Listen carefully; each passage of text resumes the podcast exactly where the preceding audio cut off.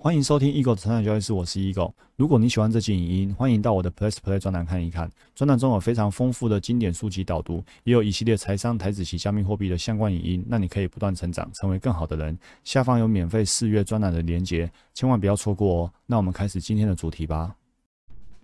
欢迎回到我们财商交易室，我是 Eagle。我们每周一呢继续阅读《正念疗愈力》这本书。这本书呢是正念解压创始人卡巴博卡巴金博士写的。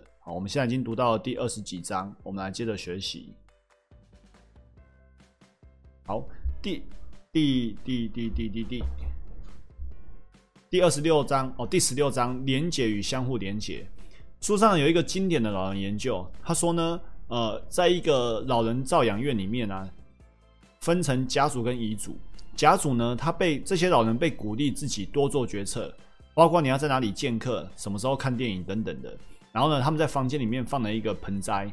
那这些工作人员就跟老人家说，这个盆栽呢会让你的房间更有朝气。你可以自己决定要不要浇水，或者你决定怎么做对他们最好。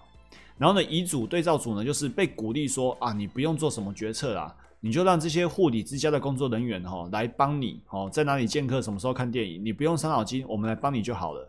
然后呢，那个那个盆栽哈，你也不用浇水，工作人员会处理好。结果呢？经过这样的一年半之后，遗嘱的老人的死亡率哦，跟平常没什么两样哦，没什么两样啊，就这样自然的就过世了。但是甲属的死亡率啊，却少了一半。那他们他们的研究报告是，当这些甲属的老人他们被告知你需要好好去照顾植物，那于是呢，他们跟植物产生某种程度的连结，因而产生一种被需要的感觉，即便只是小小的被需要。这个老人家都认为植物的存活需要他们，所以呢，他们让自己呢就活得更好，因为他们跟植物呢有了一些某种程度的连结。所以呢，卡巴金博士在这一章告诉我们说，连结是一个人身心健康的基本要素。当我们感觉到与若干人事物有所连结的时候，这样的连结会让我们立即对于活着产生一种意义感。事实上，关系本身就能赋予生命的意义。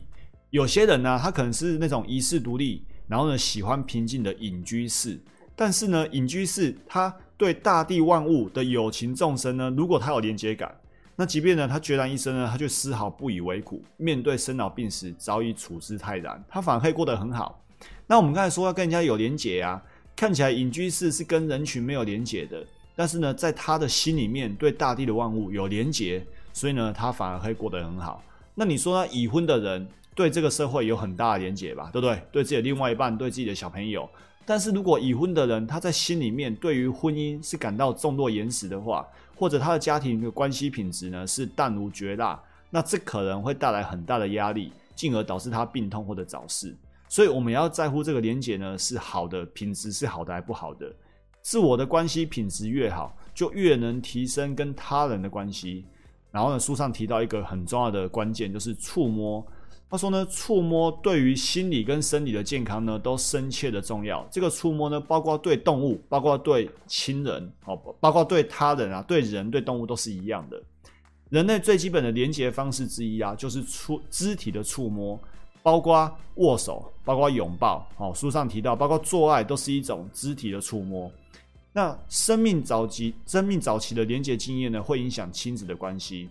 通常妈妈都会温暖的抱着自己的婴儿，然后呢，用温柔的眼神跟语调围绕着婴儿。即便孩子日渐长大，这些早期的连结经验呢，仍旧可以巩固跟深化母子之间的连结。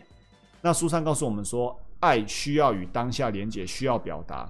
爱不会总是在那边功能源源不绝的取用，爱需要与当下的连结，它需要你表达出来。所以，如果你很爱你的小孩或父母，你总是无法表达出来。或者你因为内心有很强的愤怒、怨恨或疏离，以至于难以表达，这样的爱其实没有多大的意义。如果你表达爱的方式却完全没有觉察，也不了解对方怎么看待你所谓的关爱，那这是很不幸的，尤其是对自己的孩子。培养充分表达关爱能力的方法，就是将觉察带入我们的真实感受，正念的观察种种感受，对自己的感受少些评价，而多一些耐心跟接纳。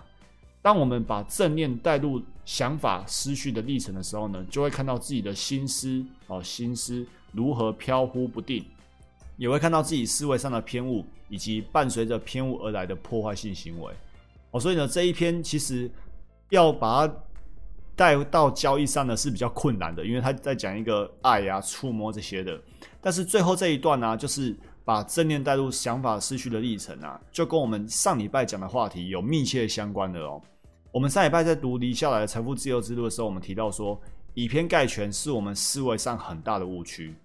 为什么以偏概全会带以偏概全会带给很大的误区呢？它有什么负面影响？我举例来说，如果你遇到前面两次亏损，你就觉得这个方法都不好，那是不是以偏概全？因为很有可能是这个方法会遇到前面两次的亏损，但是不代表他交易一百次、交易一千次之后它会不好啊！你不可以以偏概全。又好比说，你听到他人说的，听到他人预测的，听了他说，然后你去做，然后赚到钱了。然后你就觉得这个人或这个方法很好，下次全部都要照做。但是有没有可能，其实他的方法一百次下来会是赔得一塌糊涂的？但是刚好对的那一次被你遇到了，所以呢，你以偏概全，却带来很大的负面影响。又或者大盘大跌一次，让你赔到很多钱。好，那为什么赔很多钱？其实只是你没在做风控，结果呢，你就以偏概全，你以为只要大盘大跌都是坏事，都无法赚钱。那为什么很多人还是可以赚到钱？对不对？再来，我在今天的这个脸书粉丝页看到有一则呃网友留言吧，就是呢，我我做了一个这个抽书的活动，然后有人留言，结果呢，其中有一条留言就是这样，就是我把它看一下哦，所有留言给大家看一下，查看全部，哇，变那么多，变那么多，好了，我直接看，我把它截录下来。有一个网友叫郑景文，他的留言就是。下跌股的获利比上涨股容易多了，诶，这句话有没有以偏概全的空间在里面？下跌股比上涨股容易多了，这个容易有多容易？你必须把它量化。再来，你观察了下跌股的这个母数跟上涨股的母数有没有一样？你不可以只看到一档两档好像比较好赚，那你自己实际上有没有赚到呢？是不是真的如此呢？其实它也都必须要被量化，而不是凭着自己感受，然后就下了这样的结论。否则的话，这一个留言就很容易掉入了以偏概全的误区里面。所以时刻提醒大家要避免自己的思维呢以偏概全。那如何不要以偏概全呢？就是我们有足够好的正念觉察。当我们形成了这样的想法念头的时候，我们可以利用原认知能力自我抽离，然后去思考、去辨析一下，说我这样的结论到底是客观的，还是以偏概全的想法。好，这就是我们今天周一正念前这周一正念交易心理学要学习的内容。祝福大家不断成长，成为更好的人。我们明天见，拜拜。如果你喜欢这期影音，欢迎订阅与分享我的 podcast。那我们不断成长，成为更好的人。我们下一集见，拜拜。